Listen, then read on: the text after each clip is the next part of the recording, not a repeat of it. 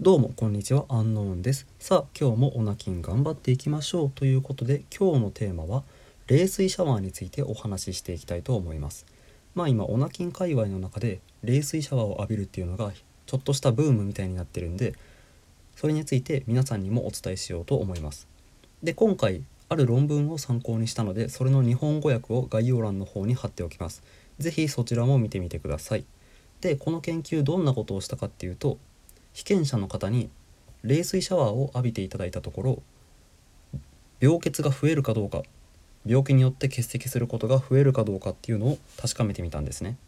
でそうすると30秒1日30秒の冷水シャワーを浴びることによって病欠が明らかに減ったっていう研究結果が出ています。つまりそれだけ冷水シャワーを浴びることによって免疫力が上がって病気にかかりにくくなったっていうことですよね。で実際僕も半年ぐらいやってるのかなもう。半年ぐらいやってみて感じた結果っていうのはやっぱりかなり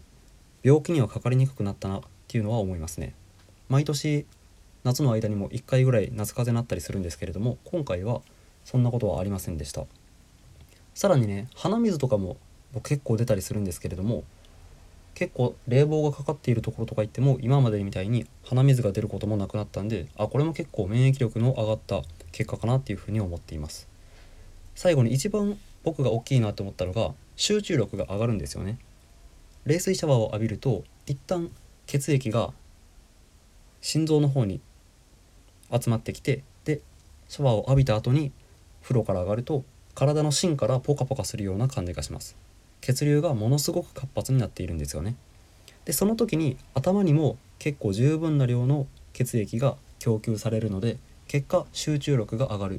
ていうようなことになったんじゃないかなっていうふうに思っています。まあこれも皆さんに是非やってほしいと思うんですけれども注意点として心臓の弱い方だとか持病を持っている方はいきなり冷たいシャワーを浴びると少し負担がかかって良くないかなって思いますんで徐々に、えー、ぬるいお湯ぐらいから慣らしていったらいいんじゃないかなっていうふうに思っています。まあ、最初はねものすごく苦痛ですよめちゃくちゃ冷たくて苦痛だしこれからもどんどん気温が下がっていってますます冷水シャワーしんどくなってくると思うんですけれどもまあ毎日ちょっとずつ慣らしていくことによってかなり長期で見たらいい影響を与えられるんじゃないかなっていうふうに思いますんで是非やってみてください。ということで今日はここまでです。最後まで聞いていただいてありがとうございました。それでは皆さんごきげんよう。